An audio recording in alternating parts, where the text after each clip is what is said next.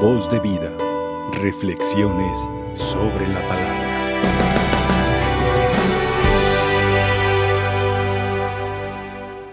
Muy queridos hermanos en Jesucristo, se narra que un día un sacerdote con poco tiempo de ordenado fue nombrado como responsable de una comunidad en la cual el sacerdote precedente había durado más o menos 30 años. Y claro que la comunidad se resistía al cambio, pero bueno, son situaciones pastorales que pueden a menudo enfrentarse.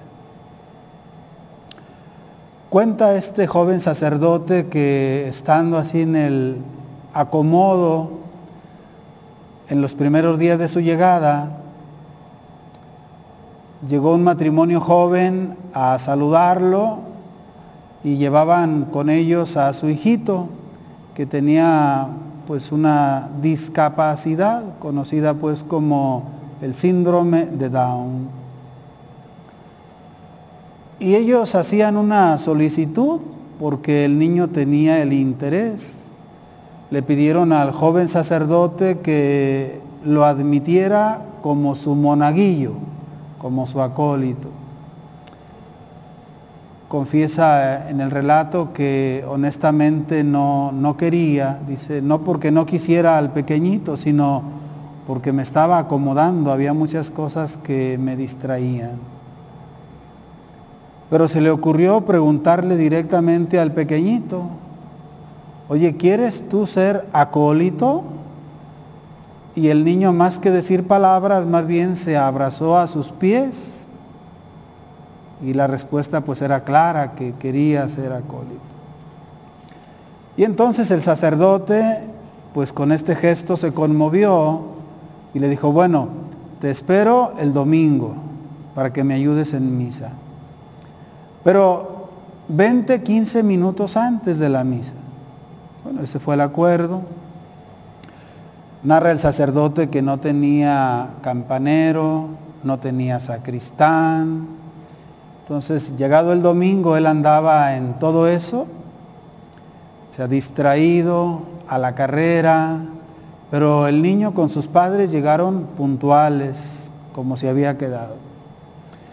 Y cuando se revestía para la Eucaristía, se llevó la sorpresa de que se dio cuenta de que el niño no sabía absolutamente nada. Nunca había ayudado a una misa. Y entonces le dio una indicación general. Se llamaba Gabriel. Le dijo, Gabrielito, vas a hacer todo lo que yo haga. Va, de acuerdo. La primera eh, impresión. Llega el sacerdote, hace reverencia, el acólito la hace junto con él. Luego el sacerdote se acerca al altar y besa el altar. Pues Gabrielito se acerca con el sacerdote y besa el altar. Él estaba obedeciendo. El padre empezó a ponerse un poco inquieto porque había cosas que el niño no debía hacer. Pero le dijeron que hiciera todo lo que viera. Y así fue, la misa fue una imitación del acólito viendo al sacerdote. Y claro, durante la Eucaristía la gente sonreía porque pues el pequeño acólito hacía todas, todas las señas, los gestos y demás que hacía el sacerdote.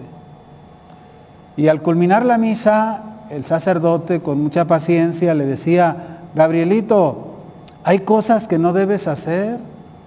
Pero usted me dijo que hiciera todo, sí, pero, pero bueno, no todo, ¿verdad? Y le empezó a explicar.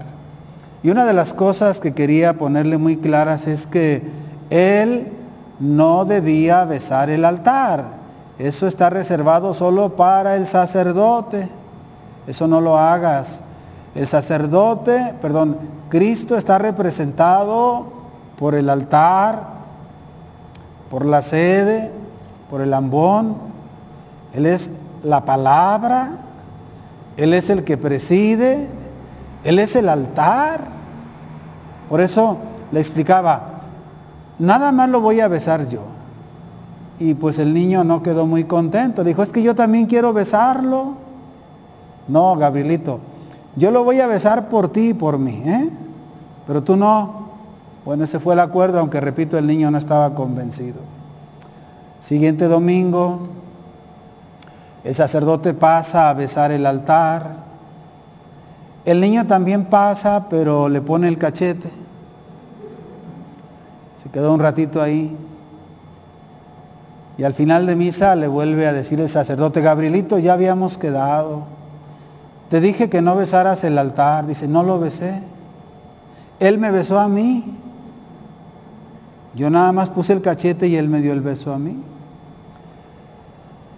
Confiesa el sacerdote que pues esta inocencia y sobre todo esta fe en un corazón así, dice, me conmovió.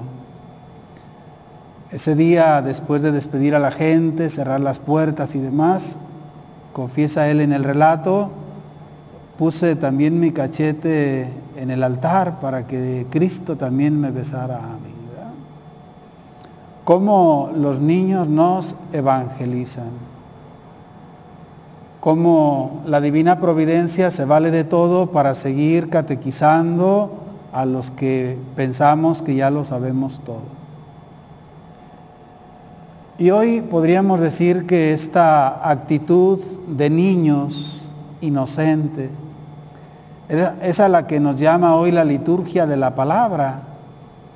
Hemos escuchado en la primera lectura esta carta de San Pablo a los Corintios, donde recuerda Pablo a la comunidad cristiana que lo más importante no es lo que sucede o deja de suceder. No son las situaciones agradables o desagradables. Todo eso va y viene. Todo eso cambia. Lo más importante es vivir en la presencia de Dios.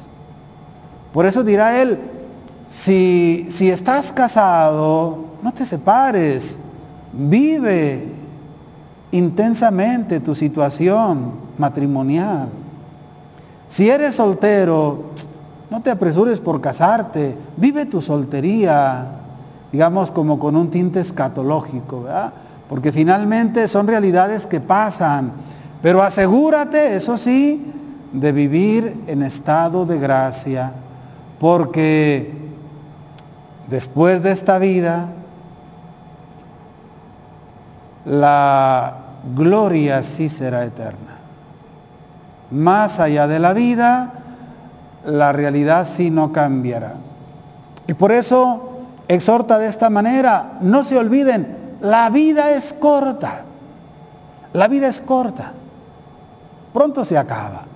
Por lo tanto, dice, conviene que los casados viven como si no estuvieran casados.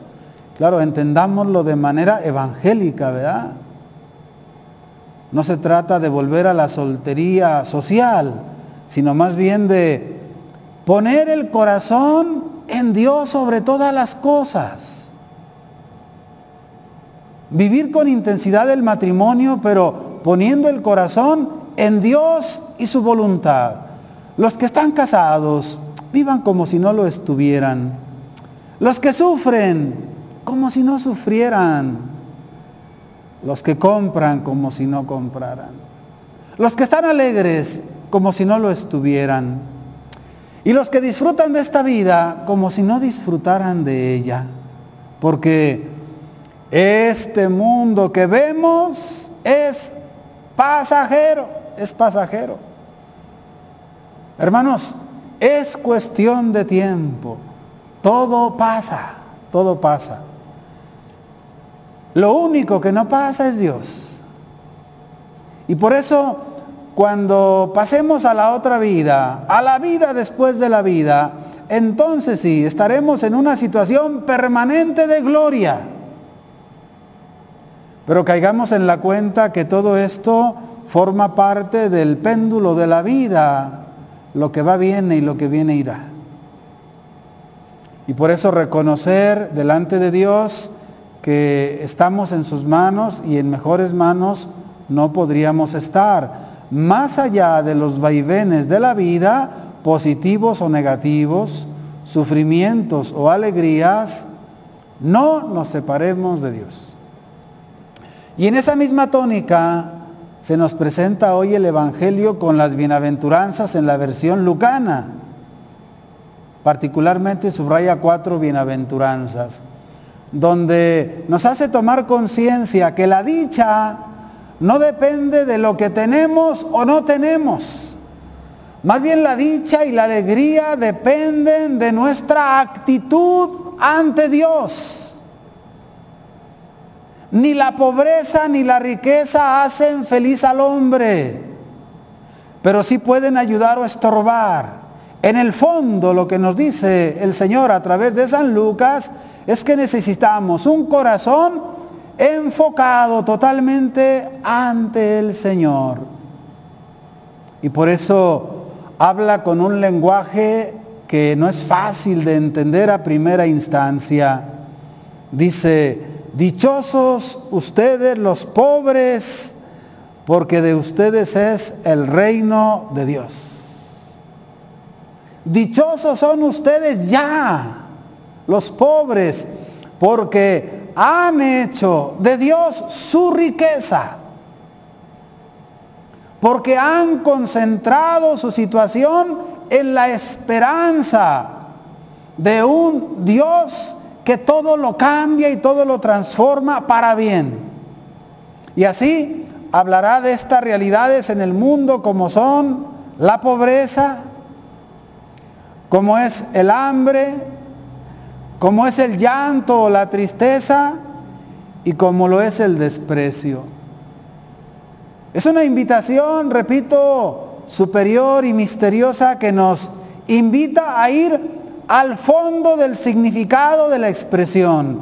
Dichosos ustedes los que tienen hambre ahora porque serán saciados, vivirán una satisfacción que sí esperaban, pero no imaginaban. Dichosos ustedes los que lloran ahora, pareciera desconsolados, porque recibirán un consuelo que no soñaron. Y subraya de manera muy especial la última bienaventuranza cuando dice, dichosos ustedes cuando los aborrezcan. Si nos fijamos en los verbos que usa nuestra traducción, va como en aumento, así como en escalerita por las vocales. A, E, I.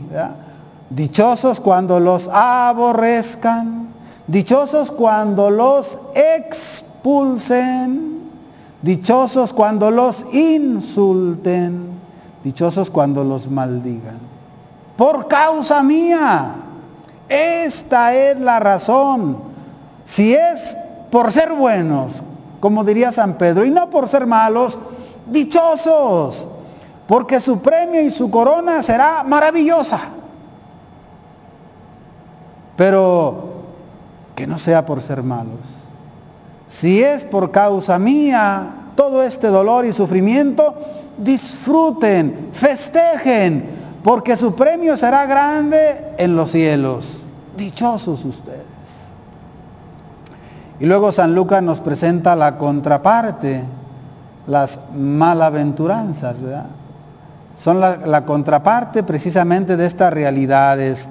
Ay de ustedes, dirá, los ricos, porque ya tienen ahora su consuelo. Y así va a desgranar las cuatro, los ricos, los hartos, los que comen tanto, que se dan gusto y después ya no tienen ganas de nada, porque se echaron a perder el estómago de tanto comer. Pero, finalmente es este desorden de poner nuestra felicidad en las cosas materiales, como podría ser la riqueza, como podría ser la hartura, como podría ser la diversión sin límite, la sonrisa que no acaba, la carcajada incluso burlesca y las alabanzas compradas, por qué no decirlo, o bien vendidas.